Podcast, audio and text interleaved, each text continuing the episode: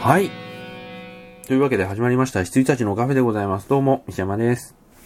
内野です。はい、よろしくお願いいたします。お願いします。はい、ということで、えー、2020年、この大変な、世界的な、はい、こんなことがあるのかっていう、こんなことが本当に起きるのかということが起きてしまった2020年の締めくくり。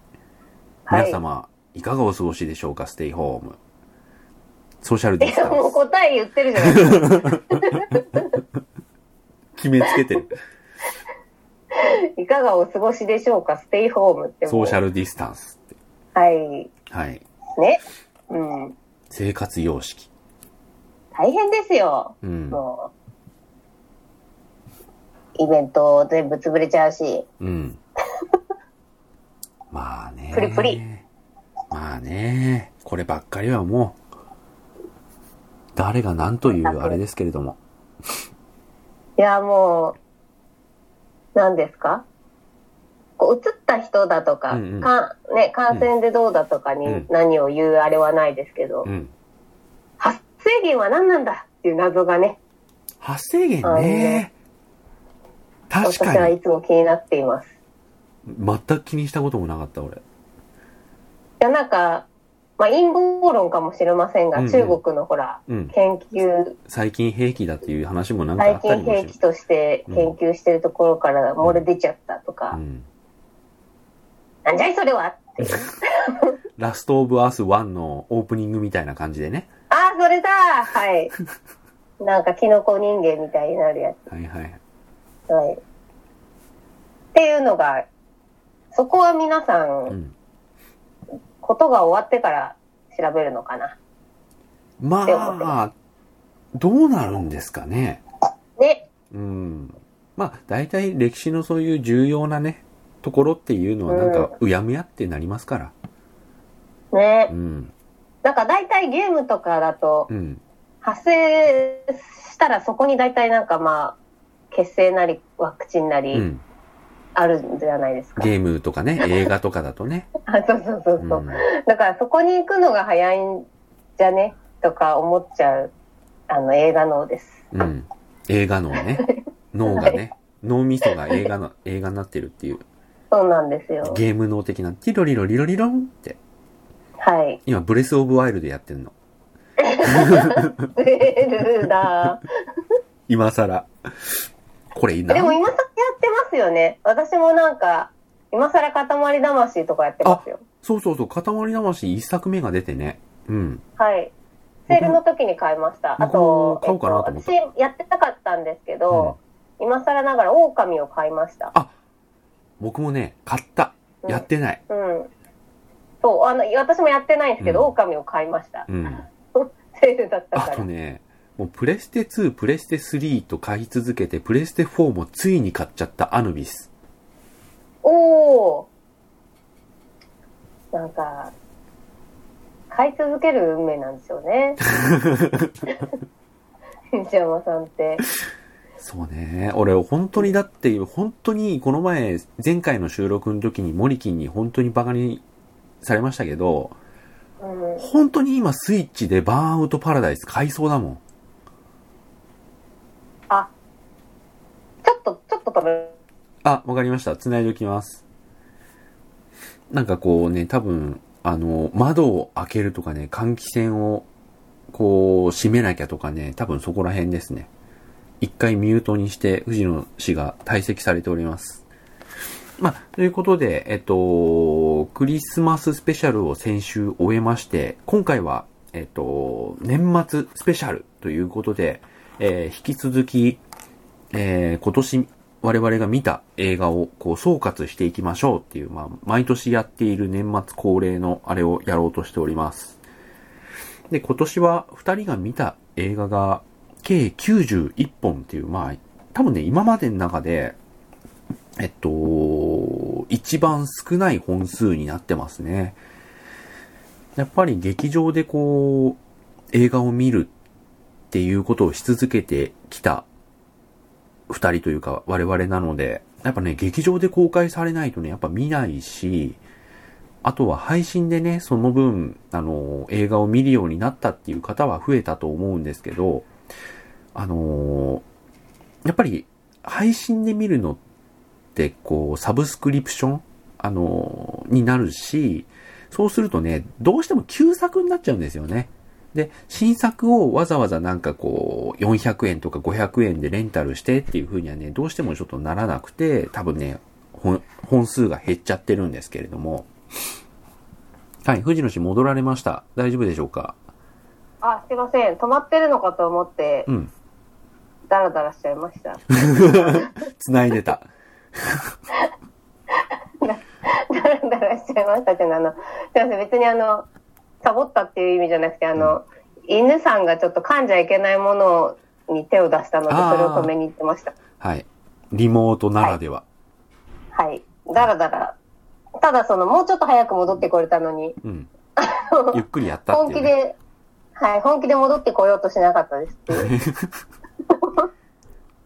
はい。そして、えーとまあまあね、前回はパラサイトあたりまで、あ、こんなんあったねって、えっ、と、振り返ってみました。で、フォード VS フェラーリがありまして、そして、ポリスストーリーリボーン普通でしたね。マスカレードホテル意外と良かったっていう。ちょっと、荒ぶってご利用するので、うん。ちょっとお待ちください。はい。犬が。そう、あとは、マスカレード、あとそうですね、あの、マリッジストーリー、まあ、これもあの、ネットフリックスが、えっ、と、オリジナルで作って配信している作品ですけれども、もうネットフリックス強かったですね、今年は。あのー、ネットフリックスがものすごい予算をかけて、オリジナル作品というのを、こう、作り始めていますけれども、やっぱね、お、うん。変な話、コロナ禍が追い風ですよね。配信、はい。うん、配信系のオリジナル作品。うん。だかはい。ら今ね、マリッジストーリーの話をしてて、ああ、はいはい。マリッジストーリー良かったです。うん。はい。そして、何、ボロクソに言いたいのっていうのはこう次あ、全然、えっと、私、あの、最後駆け込みで3本ぐらい見たんですよ。今年。はいはいはい。なんで、もっと後です。ああ、そうかそうか。いや、多分これね、多分ね、あいうえお順に相当し直してるからね。はい。はい。えーとね、で、マレフィセントとマレフィセント2を僕が見てますね。なんで見てしまったんだっていうね。いや、一応ほら、あの、ディズニープラスが、で見れたからっていう、それだけが唯一の理由なんですけど、はい。マレフィセント。そして、ミッドウェイ。ミッドウェイ見たんだ。見ました、見ました。あの、劇場復活して、とりあえずやっぱ映画館に行くっていう癖戻さんとなっていう時ですね。うーん。で、その、ほ洋画ば、あ、邦画ばっかりやってる中で、洋画がやっとやり始めたテネットを皮切りに、うん。その頃ですね。はいはいはい。ミッドウェイ。そしてミッドサマー。はい。はい。ミッドで終わり、ミッドに始まった、えっ藤とね。野氏の劇場通いミッドサマーで劇場が閉じた時は、本当にどうしちゃったんだろうって思いましたよね。うん。まあ、読め、読めてたらミッドサマーで終わり、終わらなかったのにっていう、 気持ち。はい。嫌な気持ち。はい。そしてミッドナイトスワン。ぼこれは僕が劇場で今年見た最後の映画ですね。で、あの、勧められたじゃないですうんうかん。うん。ただ、あの、あの後って結局平日昼間1回とかになっちゃってそ、うですね。行けなくなっちゃいまうしんうた。ん。結局。まだちょっとね、我々が主に使っている映画館以外のところだったら、うまだ、あのー普通に上映はしているし、今ちょっとね、海外でショーとか撮り始めたり、あとは、へえ。テレビ局資本は入ってないと思うんですけど、結構その、うん。良質なので、で、草薙さんへが、え。ね、スマップがああいうことになってから本格的な劇場作品、うん。主演作品だと思うんで、そういうのもあるし、あとは新人のね、あのーサブ主人公の女の子がはいはい、女の子。驚異的っていう、そういうのもあったりはして、で、あと全裸監督の、えーうんうんうん監督ですっていうのもあったりして、少しずつ話題になり始めて、ちょっとロン、うんちょっとロングランですね。うん。うん。あ、ボロクソに言いたいっていうのは次ですかどれだろう。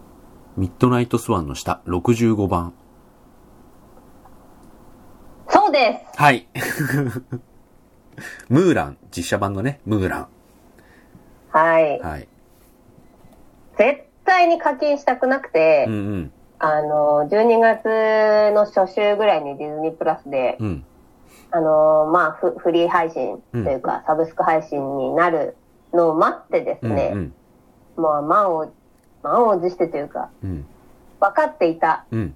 こうなることは分かっていた。うん。ただまあ、見ないことには批判もできうんんと思いまして、うん。一応見ました。で、はい私あの、うん。 Facebook とかうん。に、うん。あの、映画のコメント、一応見た映画の、あの、 2行ぐらいね。2行ぐらいね。そうなんです。メモを取ってですね、2行。うん。で、それは、あの、えっと、Facebook の方たちの目に触れるのうでん、。えっと、できる限りディスらないようにそう書だいてるねんです。。うんうん。どんなにつまらなかったなと思ったとしても。うん。なんか、で、あの、ロブスターが美味しそうだったとか、それで済ませてね。あ、そうです、どそんうなでにす。つそまうんでなくても、はい。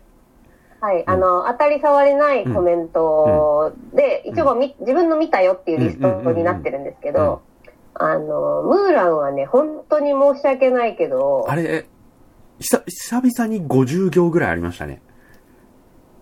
50行もありました。10、に20行ぐらいかな。 20行ぐらいか。でも密まあでも度は、 50行ぐらいの圧、圧でしたよ。ん。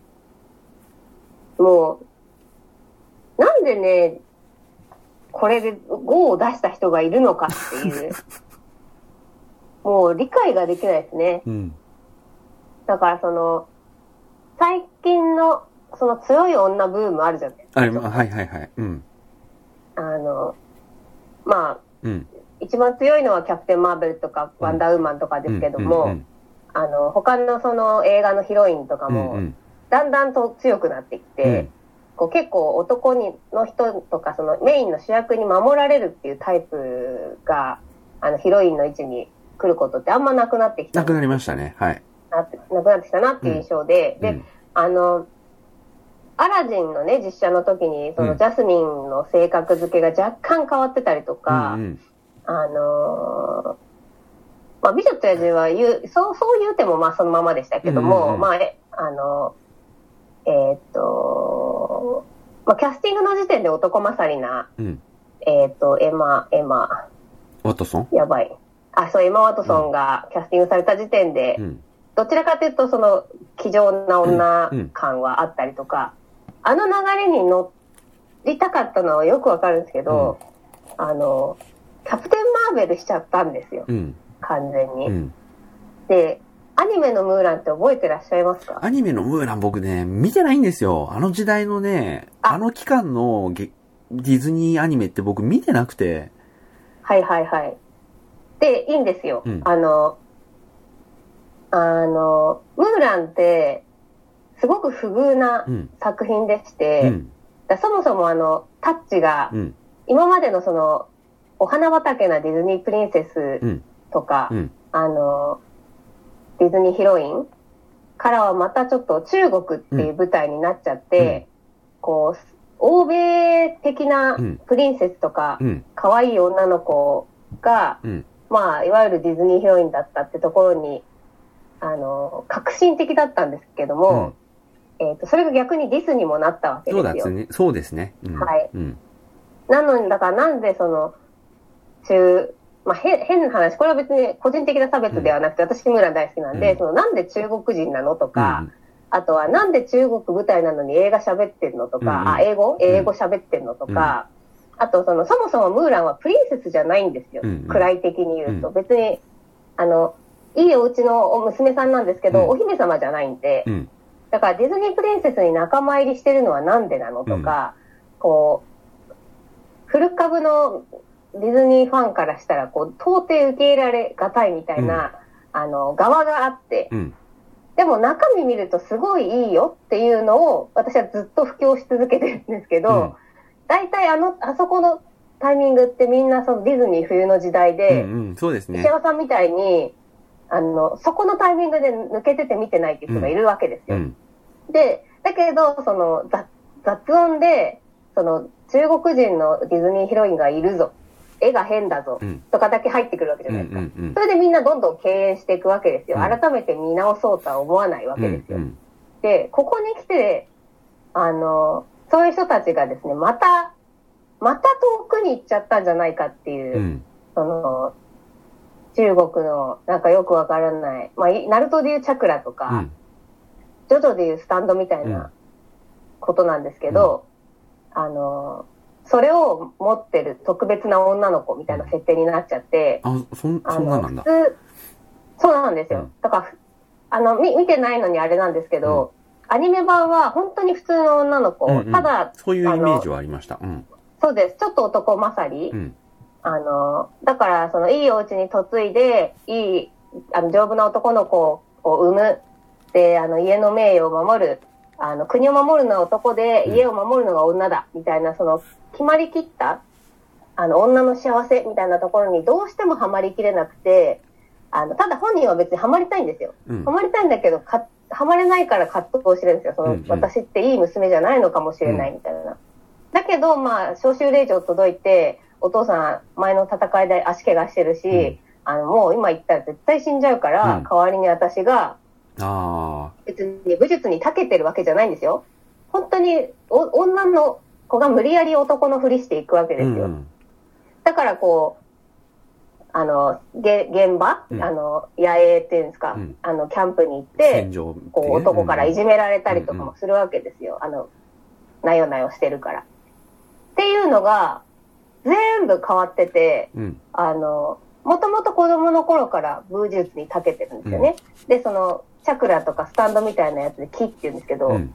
気を持ってる。うん。で、それはお父さんには見抜かれてて、うんで、お前女として生きてくんだったら、その気をね、見せちゃダメですよと。うん。あの、隠して生きてく方がいいぞって言われて、わ、かりましたって隠すんですよう。ん。で、まあ結局お父さんは焼酎令状来るんだけど、あの、お父さんの代わりに、あの、まあ、キャンプ行きますよね。で、最初その気を隠してるから全然弱いんですけど、なんか、土に、土 日に、土日園に、うん。あの、み、みそめ、みそめというか、なんでしょう、目をかけられて、お前なんか強いのに隠してないみたいな、うんっうんうん。あ、ていう指捜摘査があ官っ X て、。はい。それで、いや、さすがドニキみたいに なって、あの、お前強いのに隠してないって言うと本当に金城武ししか思い浮かばなくなっちゃってる。でお前隠してないあの、もっと出していいんだよ、みたいになって、で、マジっすかってなって、その自分の気を解放すると、男よりもう強いんですよ、全然。うん。で、みんななんか、いや、お前ちょっと強いじゃん、みたいな感じで仲良くなっていくっていう、もう意味がわからないですよね。違う映画ですね、もうね。もう完全に違う映画なんです。うで、んしかも、その、アニメの方は、うん。えっと、100%男社会なんですよ。はいはいはい。そこに普通の女の子が入っちゃったっていう感じなんですけど、実写の方は、うん同じように、そのスタンド能力を持っている女がう、ん。もう一人いるんですよ。うんで、その女が敵についてて、ああー、はいはいはい。で、えっと、その人もだ木、木を持ってるから、あの、周りから女のくせにあの気持ち悪いとか強すぎるとか、それで魔女だと言われて迫害されてきた女なんですけど、で、その敵側の魔女が、あの、ムーランに接触してきて、うん。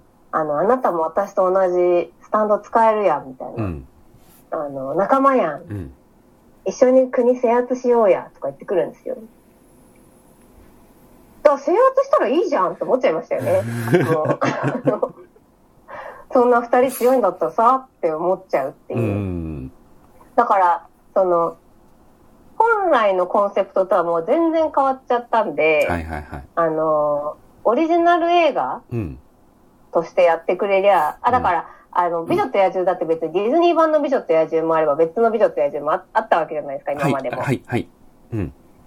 で、あの、ムーランも別に、なんでしょう。まあ、例えばその諸発、諸葛孔明と同じような感じで、うん一応その、えっと、中国にはじいたんじゃないかと言われてる、その女戦士の話だから、あの、ディズニーの、あのアニメのリメイクのムーランですって言わなきゃ、うん。あの、よ、良いのに、うんアニメのリメイクですみたいな感じで言うから、もう、これを機にもっとアニメのムーランが見られなくなるじゃないかという怒りでした。はいはいはい。はいまあ、そうマジ。で、うんで、しかもなんか制作スタッフみんな女集めましたみたいなこと言ってるじゃないですか。ん何何制作スタッフになんかこう女を集めてみましたみたいなあこれだよ みたいな。はい、くそーってなりましあ。 はい、行くぞーって。た。もう、そういうことじゃないでしょみたいうな。ん。女を集めりゃいいってもんじゃねえんだよみたいなね。うん。まあ、そこら辺のね、なんか、機運というか、こう、なんて言うんでしょうね。はい。もちろんその問題自体は、実際に起こっている問題自体はとてもなんかこうセンシティブなものだし、なんかしうんしなきゃいけないんだけど、そこをエンターテインメントでどう描きますかっていうのは結構ね、逆方向に振り切っちゃってる気がしていて、はいはい。うん。別にそうななんでんす。なんかか、こう、配こ慮んなが、もの見るなら、キャプテン・マーベルを見た方がいいってういうね。ん。なんか配慮が透けて見えるといやらしいよねっていうだけの話なんですけど、そうう。ん。まあ、だってその、うん女スタッフが作ったことによって全て許されると思うのかって思いますよね。そうだよね。それって、ちょっと逆なんだよね。うん。うん。なんか、フェミ、フェミニズムの問題って別に向こうが言ってるわけじゃないのであれだけど、どうしてもそう見ちゃうじゃないですか。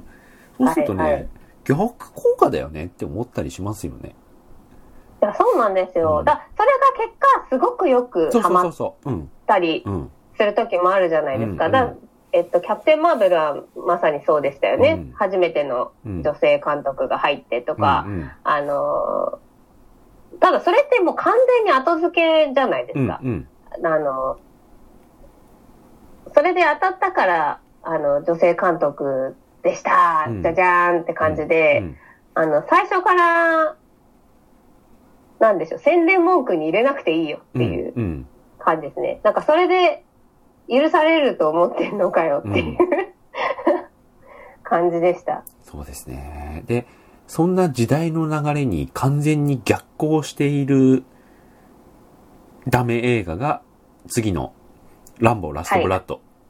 ああ まだね、うん昭和の、昭和から抜けきれないんですよね。うん昭和ね。うんまあ、アメリカに昭和はないけれども昭和だね。昭和なんでしょうね。ラストブラッドな最後の戦場すげえ良かったのになそうですよね。私はそれを見てるので、ねえそこで終わっているものかと。そう、ラストブラッドに関してはまあ結構、こう、ね、まあ見た週のその配信で結構語っているので、そんなにまたね、蒸し返すようなことはしませんけれども、やっぱり、うーん乱暴じゃねえなっていう。うーん。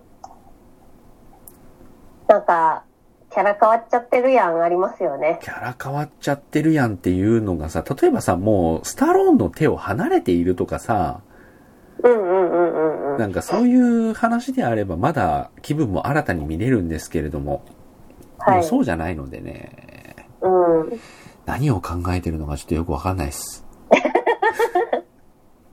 何を考えているのかわからない。何を考えてるのかわかんねえな、い、や、クリードも最初はそうだったよ。うんうんうん。アポロの息子ってって。小学生が考えた、小学生が考えた設定じゃないんだから、みたいなさ、はいはい。感じが、なんでかも、それはうまくいったじゃないですか。めちゃめちゃ。そうですよねう、うんだからね、一概にこう言えないところがね、もうお茶目なところなんですけど、うーん。大脱出2、3とかね。は大脱出のもうだってアイデンティティを失ってんだもい。小脱出でしん。たよね。あの、大脱出、小脱出、脱出ですね。なんか脱出も、あんましてなナいよね レーシ。ョンの方次第では、そう、あの、うまくできそうな気もします。だってもう脱出じゃなかったですもんね。うん。脱出ではなかった。うん。うん。だって大脱出ってさ、もう、だって、シュワちゃんとスタローンが共演するっていうのがアイデンティティだったわけだから、はいはい。うん。どんどんなんか、まあ、失礼ですけど、相方がね、うん。あの、ビッグネームというよりはという方になっていってってういう。ん、まあ見どころがなかいいですよなねいかっていうとうんなかはないですけれども、それでももうだ、じゃあ大脱出ってつけなきゃいいじゃんっていう感じのものになってきちゃう。まあそんなランボーラストブラッド。はい。うん。はい。はいで、リチャード・ジュエルね。あ、これは見ますので、いろんな人から言われるんだよな、見てください、見てくだ絶さい。対好きですよと。はい。そして、リメンバー・ミはい。ー。あの、僕が、あの、面白いんこんな映画だって。そう。あの、面白いんだったら面白いって誰か教えてくれよっていう、こんな映画だって早く教えてくれっていうこんね。ないい映画だったら誰か教えてくれっていうね、あの、名言、あの、迷う方のね、はい。名言を残したという。や結構言ってたと思うんですけどね。マジでいや、あの時期のピクサーって全部良かったの、普通に。はいはいはい。全部良かったんですよ。だから、なんか今回も普通にいいんだろうなと思って、うんうん。なんかスルーしちゃってたんですけど、はいは改めて金曜ロードショーかなんかで見てみたら、飛び抜けていいじゃんと思ってい。う。んうんうん。変な話、まあ、トイストーリーは別格としましてもね。はいはい。で、まあ、初期の、その、モンスターズインクとかあの辺はもう本当に別格としましても、もうそれ以外のピクサー作品の中では群を抜いていい映画ですよ。うんうんうん。 こんなにいいんだったら誰か言ってくれよって。言ったと思うんだけどな。はい。そして、まあ、リチャード・ジュエルと、あのーね、同じ監督ですけども、運び屋。運び屋も良かったです。はいはい、そうでしょうね。いやー、運び屋もねうん。あのね、リチャード・ジュエルと運び屋は結構セットで見ていいと思います。ああ、わかりましたう。ん。まあ見ますよ。うん絶対に見ます。うん年末これ年始は。で見てください。あのーそんなね、は別になんか、リチャード・ジュエルなんかは特にそうだけど、別に悲壮感漂う映画じゃないし、はい。あの、ミリオンダラーとかさ、あとなんだっけ、あの、おじいちゃ辛んいやが。つ。そうそうそうそう、ああいう暗さはないし、車のやつね。はうい。んやっぱね、うまいですよ。もうん。う、うまい。うまい。イーストウッド監督はすごい。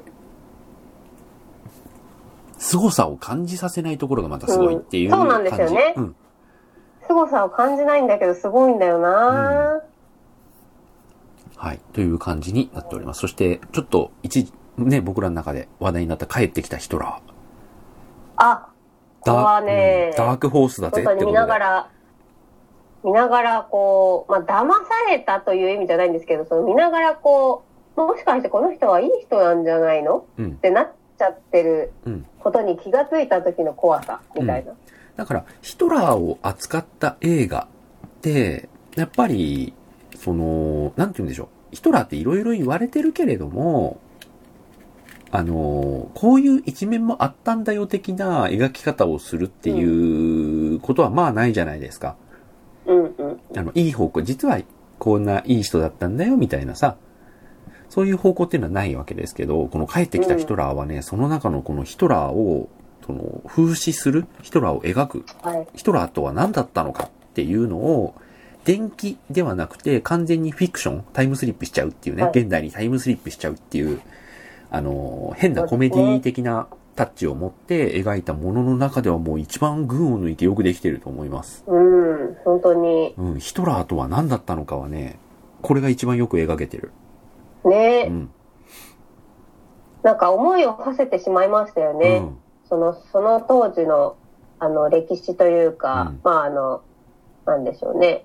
あの、こうこうこういうことがあってとかは、そのテレビの特集なり、うん本なりで知ってはいるけれども、だからその残虐非道な方みたいな、うん人みたいなうん印象だったけど、うんまあ、きっとこうやってこう人心を掌握していって、うん。あのーなんでしょうね、勢力をつけていったんだなっていうのを、最後、はっと客観的になった時に、怖って思うっていう、まああの感じはすごい良かったです。うん。実際にはね、ヒトラーはもう本当に表看板でゲッペルスがすごかったんだみたいな、そういう議論はあるにせよ、その、ナチスの象徴としてのヒトラーを描く。まあ、ヒトラーというよりナチスっていうものを描いた映画としてはもう群を抜いてよくできていると思います。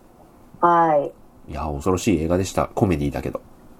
いやーそうなんですよ。コメディなんだけどね、やっぱ最後ゾワッとするっていうのうは、ん。すごい良かったですよくできねて。ますよね。うん。はい。そして、劇場版、鬼滅の刃無限列車編も今年は鬼滅でしたね。僕そうですうね。んもう乗れてない人ですけど。電車に、電車に乗れ電て車な乗いり、と。電車乗り遅れちゃった。そうですね。うんまあ、まだでもね、うん。あれお子さんはあのね、なんか知んないけど、どこで知ったのか知れないけど、なんか知ってる。大体ほらなんか、保育園だか幼稚園だか小学校だかでこう拾ってくるじゃないですか、うん。情報を、うん子供たちって。うん。で、多分そのコミュニティで、きっと鬼滅みたいな、鬼滅の話が出た時に多分持って帰ってくるんだと思うんですけど、そういうわけじゃないのかな。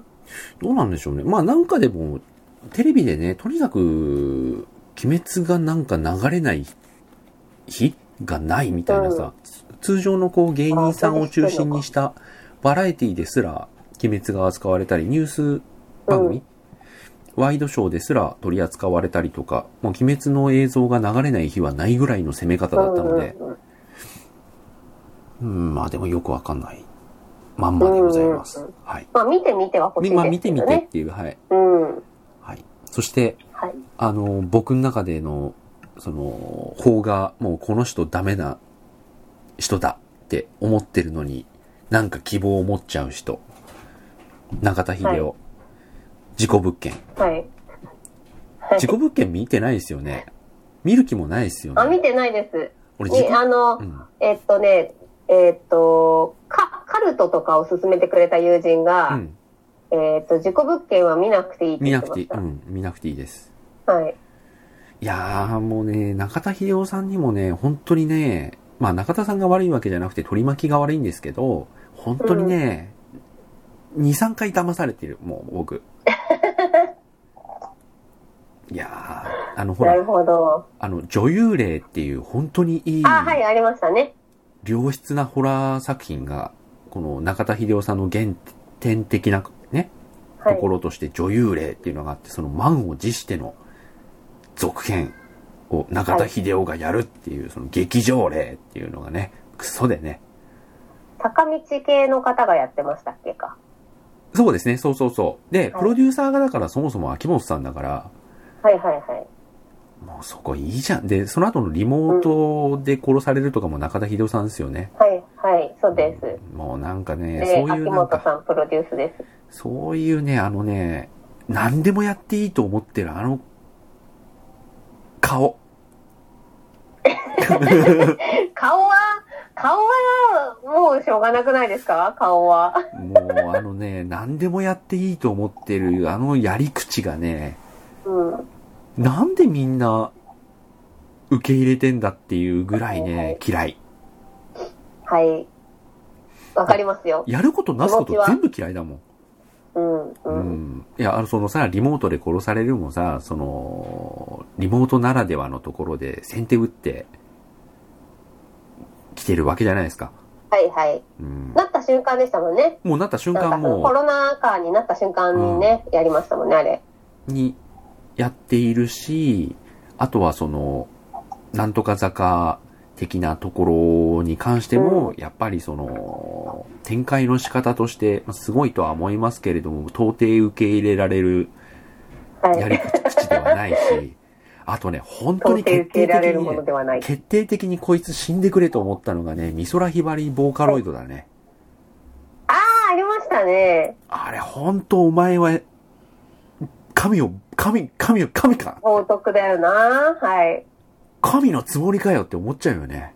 うんうん。いや、本当に。もうね、大っ嫌い。はい。秋元 康。はい。まあ今回別に事故物件は別に関係ないですけど、あでもうん、ううん。うんうんん、で、自結己分果、木本さんの悪口になっちまった。はなっい。ちまったけど、あの、まあ、中田秀夫さんで、えっと、はい要は YouTube 系の配信を取り上げたものですよね。なんかそういううん。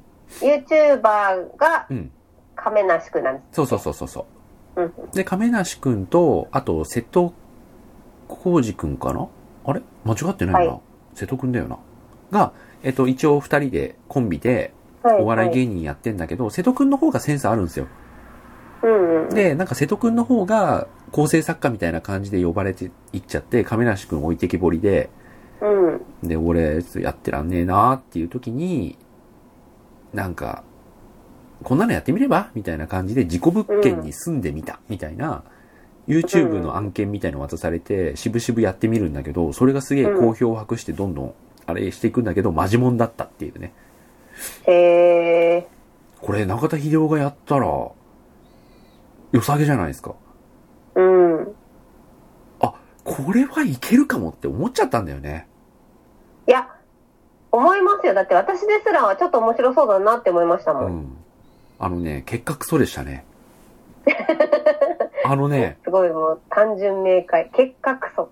あのね、これ言っちゃうと、これ、この言い方しちゃうと本当にクリエイターに対して失礼だし、はい。この言い方だけはしちゃいけん、クリエイターに対して、その、作られた映画とか音楽とか、その他の何でもいいんですけど、これだけは言っちゃいけないっていうけなし方が僕の中にあるんです。はい。でもそれを言いたくなる。はい。俺の方が面白くできる。あの、ここまで出て、ここまで出て止めるやつですね。はい。あの、やっぱりね、自分、僕らもほら何かものを作るとか、エンターテインメントとか、はいそういったものに従事するものとして、その、はい。昔言言言っちゃってましたよ。偉そうにう。ん。うん、こうんガキの頃は。い俺の方が面白いもの作れるよ、みたいなさ。ただやっぱりその、そういう仕事に従事している限りさ、それはちょっと、やったって実現してないんだから、そりゃそう、あのーちょっと高顔無知すぎるよっていうか、ちょっと不う遜なね、んうんあの、感覚すぎるよと思うけど、正直自己物件は同じ題材もらったら俺の方が面白くできる。うん二度言いました。 うん。どうしちゃったのよ、本当に。まあでもそこまでってことは本当に相当ってことですよね。相当だよ。あの、まあ、見ないと思うか山本さんがそこまでら、はっきり言うってことは。見ないと思うから言いますけど、見ないです、見ないです。あの、まあ、自己物件住んでみなよ、みたいな。で、なんか、やってみな、みたいな感じで、あのーまあ、亀梨くんがそういう企画をやって、うん。で、亀梨くんのなんか数少ないファンの女の子みたいなはい。人がヒロイン的な立場でいるんですよ。うん、うん。で、亀梨くんのファンで、亀梨くん全然人気ないのに、その子だけはなんか笑ってくれて、どんどんなんかちょっとヒロイン的な、恋人的な感じになってくんですけど、その子がなんか、いわゆる霊感ある子なの、わけですよ。はいはい。で、そこぐらいまで、その駒が揃ってれば、なんか面白くできそうじゃないですか。そうですでもねね。全部そっちの方向行かずに、で、なんかちょっと、ちょっと不思議な出来事が起こるとか、その YouTube 的なさ、その、要は iPhone で撮られたみたいな映像の荒さとか、まあ別に荒くはないんですけど、うん YouTube 特有の、あのなんか変な、こう、ハイビジョンっぽさ、はいはいは小い、切はれい。さの中になんかこう、変なものが映ったりとか、うん。なんかがあったりとかっていう画面的な怖さだけでもいいから、なんか実現してくれればと思ったんですけど、結構ね、変な、なんかね、普通にアタックしてくるんですよ。普通におばあちゃんが、普通に出てくるから笑っちゃうの。へえだって、なんかパッて見ると、すくに普通におばあちゃんが座ってて、ー。うん。特に、なんかこう暗がりの中に何かいるとかじゃなくて、普通におばあちゃんいるから笑っちゃうんだよね。なんか、明るいところにいる座敷わらし的な感じなんですかね。うん。なんかね、特になんかその、ライティングとか。怖がらせるあれはないのか。いや、怖がらせたいなと思うんだけど、 あの、普通 にライティングとか、アフターエフェクトとかでなんかこう、幽霊っぽく見せる努力すらしてないの。へえなんかちょっと、目の下にクマ描いた人が、なんかこう、いるとか、おばあちゃんがまんまいるとか、なんかね、そんな見せ方だったので全然怖くないと逆になんか笑っちゃう感じだし、あとその、亀梨くんがこう、結局ね、あれね、あの、もう明確に何月何日、1件目入居って出るんですよ。はいはい。で、あ、あ1件目だけじゃなくて、多分3件ぐらいあんだなって。まあ、結局4件目がクライマックスになるんですけど、うんうん。 1件目こんな。で、ちょっと会議が取れて、会議が取れて、こう、好評を博してきて、2件目行きますみたいな感じで、やったりして、で、もっとなんか、グレードアップしたもんが取れて、うんうんうん。ただ、なんかその、会議が起こるだけだったんだけど、観客にしか見えない死神みたいなものがいるんですよ。ほなんかその、だから、1件目、2件目、3件目、4件目に事故物件に行った時に、それぞれ単品で何か、その自爆う。霊的なう、んうんそういう音量的なものがいるんじゃなくて、なんかね、亀梨くん自体をもう追ってる、その死神がいる的なやつがいるんですよ、なんか。。その死神の描写が、マジでね、あのー、ドンキで買ってきた、あのー、ペラッペラなプラスチックのさ、あのー、仮面あるじゃないですか。金の仮面みたいな。 V4 版でった的なやつ。そうそうそうそうそうそうそうそうそう。うんうんあれ被って、ローブ被っただけのやつなんですよ。うん。へえと思って。え。いや、えってなりますよね。怪物くんとかああいう感じじゃないか。いや、マジで本当に妖怪大戦争ですよ。あうあ。んへえ。マジでライブマンですよ。へえ。ライ怪人ライブマンの幹部ですよ、あんなのは。ええ、それはすごいな。なんかまあ、斬新なのかな。 4わかんないです。で、4件目は、ついにそいつがアタックしてくる。で、今までの全ての物件の音量みたいなものがこう集まって、なんかアタックしてきちゃうんですよ。妖怪大戦争ですね。うん。でね、あのーなんかね、よくわかんないんですけど、あのーなんかね、最もう最初の本当に始まって5分ぐらいで、売れない芸人2人がいるっていうことを示すつまんないライブが行われているっていうシーンから始まるんですよ。うんうん。そこでなんかファミレスコントみたいなのやっててすげえつまんないんですけど、はい。そこでなんか、あの、ビニール傘、透明のビニール傘に、あの、二人の、なんか、相合い傘かなんか書いて、二人の愛は永遠みたいな感じで、もうす、ど、どん滑りするはいはいはい。みたいなシーンがあって、その傘、あの、今日も滑ったな、みたいな感じで、なんか、こう、あるんですけど、そういう小道具がね、最初に提示されるんですけど、最後、一応それが役に立つんですよ。なんか、そいつがなんかあ、ーアタックしてきた時に、その傘をバッて開くと、なんか防げるの。なんか知んないけど、うんうんうん。なんかその、口から吐く正気みたいのを。でも、そこには、なんかそのネタで使っている相合い傘みああ、はみいたはいいなのが書かはい。れてるから、なんかね、笑っちゃうの。はいはいはいはい。バッてやっと、なんかそのさ、ね、あいあい傘で、なんか、その、 ドンキの、やつが吐いてくる、口から吐いてくるはいはい黒い安っぽいエフェクトを弾いてて、はい。しかもね、回すんだよね。傘 を。で、あいあい傘が回るんだよね。はいはいはい。そえ、れでそれを笑かしに来てるんではないんで すかいや、いや、音楽は結構なんか、ダンダン、ダンダン、ダンダンみたいな感じでしたよ。ああ、じゃあ、怖がらせようとはしているだやつかなのらか、なラストバトル。的な感じのさ、バイオハザーうドんラストバトルみたいな感じなんですけど、はいはいはい。バッていって、その、100、そのビニール傘でさ、攻撃が防げるその死神の正気って何っていうのも あるし、そしてなぜ回す絵的にっていう、はいはい。ハートがついた相合い傘を。はい。で、笑うシーンじゃないんだもんな。うんはい。ラストバトルですから。うん。うん。で、何この映画、これでマジで終わる気と思ったとこところに、その、まあ、売れない亀梨くんが逆にこう、YouTuber としてなんか売れてって、はい。逆にちょっと置いてかれ、俺なんかい一人だけいけると思ったのに置いてかれちゃったかな、感のあった瀬戸くんが、結局その後仕事どんどんなくなっていっちゃって、うん構成作家としての仕事もどんどんなくなっていっちゃって、九州帰っちゃうんですよ。あの、実家にね。はい。俺帰るわって言って。で、お前でもあの、やってるあの YouTube のあれあれマジで気をつけろよみたいなこと言って、実家に帰るんですよ、途中でうん。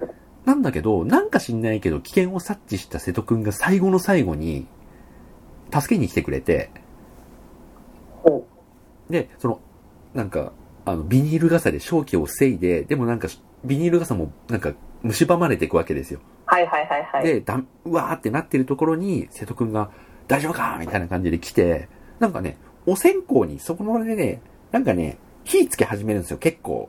うんもたつきながら。ん で、お線香の束に火をつけて、ふーって吹くといいよって、その事故物件を紹介してくれてる不動産屋さんうん。が教えてくれるんですよ。ななんかね、唐突にそれを教えてくれる回想シーンが挟まって、うん。で瀬戸くんが、大丈夫かって言って、線香の束をいきなりバッグから普通に取り出して、今なお攻撃が続いてんのに、なんか結構、普通にリュックを下ろして、リュックの中からなんか線香の束を取り出ガしてサ、ガサ出し普通て。に火つけて、で、そのね、線香をね、ふーって吹くと、その死神が苦しみ始めるんですよ。へええ線香って思って。線、線、まあ、ー。あのー、せうんん線香。が燃えてる煙とかその先っぽとか、あれふーってされたら確かに俺もちょっと嫌だけど、 ぐらいのなんかこう嫌がり方なの、本当に。へえー。なんかこブワーってなって、ブワーンってなるとかじゃなくて、本当に、ふーって煙吐きかけられて、みたいな感じで、なんかこう、なんか口元を押さえたり、なんかこう、眩しいみたいなね、両手でね。はいはい。なんか、感じのリアクションで、えそうやって消えていかないよねと思ったら、消えてくの。ふわーんって。へえ嘘だろと思って、終わった。映画が。ー。あ終わりなんですね、それうんで。まあ、で、まあ、実はちょっと後日談として、もうああ、まあまあまうんあ。まあ、こもう、もうこういう配信はやめて、二人で幸せに暮らそうみたいな感じうでん、行こうとしてるところが、また自己物件的なね、はいはいはい。うん、もう自己こっ物、ちがねもうもうもう自己物件には住まへんよとかっつって、結局なんかでも自己物件的な感じ。プラうんうんうスん、その自己物件を今まで紹介してくれていたそのお線香のこととかも教えてくれてた不動産屋さんが、うん。あのー車にひかれて死んじゃうの、最後。はいはで、その背景の方にその死神がまたいる的なね、い。へえまだ終わってないぞ的な、もう、100回も200回も見たようなー。はい終。わらせ方で終わってたそうですね。気がするそう。やって終わらなかったホラー映画があるのか なぐらいなね。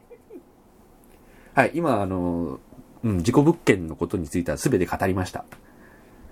私一つ、あれなんですけど、あの、線香は口で吹いちゃダメなんだよ。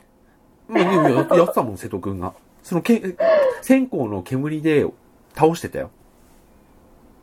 だからもう、私はその時点でもう信じられない映画です ね。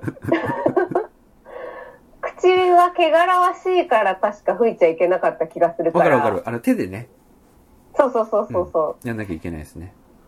それで、V4 バンデッタが上、あれしちゃうのはちょっとうん。まあ、結局死ん信でなか用ったなね。らないですね。うん。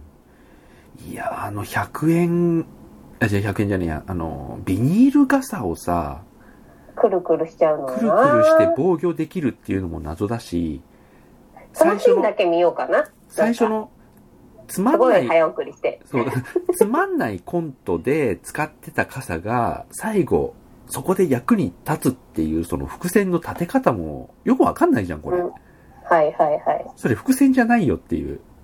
そうですね。うん。なんかこんなの霊媒に使えるわけないだろうってなって使えるとかが伏線なんであって。まあまあ。まあまあまあ、まあそうですよね。しかも絵的に面白くなっちゃってるけど大丈夫っていうう。んうんうん。へえ。なぜ、はい、オッケーって現場で言った言えたのか。誰も文句言わなかったんだろうかな。まあそういうのありますよね。はい。なので、事故物件怖い間取り、本当最悪でした。うん。はうん。どう最悪なのかは今すべて語った。い。はい。はい。そして、朝だけ。うん。朝だけはいい映画でした。いえ、よかったって言ってましたね。うんうん。よかったですよ。そして、えー、来る。来るよかったですうよ。ん。来る良かったですよね。よかったです、よかったです。あの、飽きちゃうんですよ、私、ああいうやつ。あの、画面が暗くうて、ん。邦画って、すごい飽きちゃう人なんですけど、あのーで、どちらかっていうと、来るはホラーっていうよりは、人間ドラマの方がまあそ最うね初強くて、うん。はい。あの、妻夫木くんの人となりとか、そうんの後、うん逆に奥さん、えっ、うんと、黒木さんうの、んうん。あの、人となりとかうんが、こう、ね、片方からの視点だとこう見えてて、うん視点が変わると、黒木さんもまあまうんあ、あれでみたいな、うんそういう人間ドラマが最初あってで、うんああ、こういうの私結構つまんな、つまんないっていうか、その飽きちゃうんだよなーって思って見てたんですけど、あの、役者さんたちのその開演が良かったのと、うんあと最終的に本当に霊能アベンジャーズになったっていうのがすごい面白かったです。うん。のあれは。本当になんだ、松たか子が、あの、なんですか、強い、強すぎる感じと、あと柴田理恵がもうすべて、うん。すべて持っていかれましたね、あれは。うん。だからまあ、すげえ文句はいっぱいあるんですけど、やっぱそれを補ってあまりある良さはあったっていう感じですね。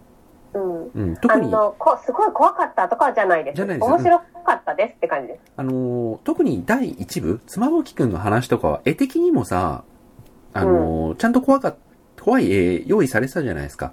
はい。あのー女の子がさ、最後なんか、ピチャンピチャンピチャンピチャンピチャンって来る、うんうんうん。あの、あ足の上げ方とかさ。はいはい。で、伏線としてはすごいよくできてたじゃん。なんかその娘の名前のくだりとかね、はい。はい。みたいな感じで。うんうん。あ、ああ、そういうことになんのね、みたいなのが第1幕はすごくよくできてたし、うんうで、ん。第2幕は第2幕ですごい嫌な話がね。はい。で、第3幕は第3幕で、あのー、霊媒アベンジャーズね。いやー、なんかね、プロフェッショナルを、まあ、あの、フィクションですけど、プロフェッショナルを感じましたよ、なんか。新幹線、あの、バラバラに降りるところとか、まあ、完う全ん、にそうだ僕ねですけ。そど。うそうそうそうそう。い や、ああいう細かい描写は良かったと思います。僕すごく好感持ってます。ただ、その、最大のね、その、本当に、いや、こう、なんでそうしちゃったかなっていうのがもう2点あって、はい。一つはね、なんかね、その松たか子とか、あの組織、なんていう、なんか組織ななのかわかんないですけど、あの霊媒の組織というか体制あるじゃないですか。はい。あの辺にとっては日常茶飯事の、ちょっとなんか、あの、年に1回、2回歩かないかぐらいのちょっと大事だけど、まあまあ、まああ、るいこつとだもよ。の業務みうたいなね。ん、ぐらいにしてほしかった。あんなになんか全滅しちゃったらちょっとなんか、え、うん。そん、え、何そんな、なんか、日本の霊、日本中の霊媒師全滅させちゃうぐらいすごいやつだったのみたいな、そんな強いや敵じゃなくてよかった。っていうのが一つと、あとはなんか最後のね、岡田くんが自分勝手すぎるっていうね。あ、そうですね。なんか、岡田くんはね、岡田くんにはなんか、1ミリも何も気持ちが動かなかったんだよな、う私も。岡田くんのせいじゃん、あれ。6割、そ7うそうそうそう割、日本中の霊媒師が全滅したのって、6、7割岡田くんのせいな気がする。岡田くんがいなそうきなんゃです、よね。うん、岡田あくそん、こにいたからね。そう、みんな結構さ、粛々と淡々と、なんうかん準備して、じゃあやりましょうか、みたいな感じだったじゃないですか。うなんん。か、そんな感じで、なんか、立ち向かえる敵うん。だったんだ。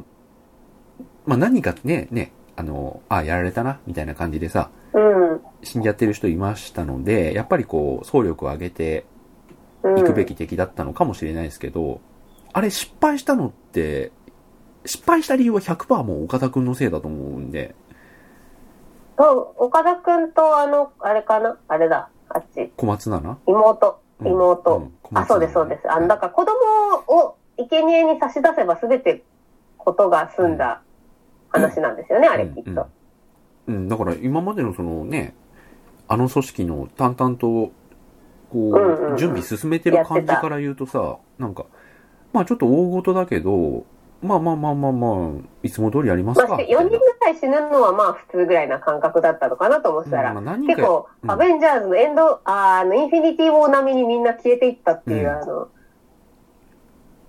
インフィニティウォーどころじゃなかったよだって誰も残んなかったんだもんそう、あの、なんだっけ。地面、あ、なんかプライベートライアンみたいな絵ありませんでしたなんか、あああなありの、ま地すありま面にす這いつくばってうんて、あの、パン、横パンですごいスローなの。うんで、わーみたいなやつが映ってるやつ。んそれ笑だ、ちょっと笑っちゃいました。ああんなに人が死ぬんだったらもうちょっとなんか、ね、緊迫感ある準備風景でも良かった気がするんですよね。結構なんかよくあることなのかな、この人たちにとっては、みたいな感じだったんで、あんな凄惨な出来事にせずに、うん、なんか、普通にドキュメンタリータッチにやって良かったんじゃないかなと思いますけどね。うあと、うん、岡田くんがいなきゃ成功してただろうし。ん。ねうんはい。そう、だから第3幕のあの、天末のところとか、岡田くんの身勝手さとか、うあん。の辺なんてどうしてそうしちゃったかなっていう感じはしますけど、うん。それ以外はあれ、ね、やっ松ぱ、たか子は死んじゃったのかなはそう、い。死んじゃったでしょ。ねうん。それだけはちょっと許せないなって。うん。 はい。なんかそんな、えー、2020年、総決算でしたけれども、なんか一番長く語ったのが事故物件っていうね。いや、でも、あの、面白かったですよ。よあ、見なくて済むなって。なんで払っちゃったんだろうなもう見なくて済むなって感じです。まあごめん、あのーあのーアドレナリン風に、アドレナリンパターンで嘘ついてたらごめん。確 かに。一応見て確認しますか。いや、大筋はあ間違りえまっすてかないらはず。ね。大筋は間違ってないはずだけど、でもね、そんなシーンなかったっていいうやいのはあやいや、りまそすれかはらなねい、。それはない、それはない。それはない。いや、確かに、あの、死神のその嫌がり方とかはちょっと俺誇張してるかもしれないけど、傘も回してなかったかもしれないけど、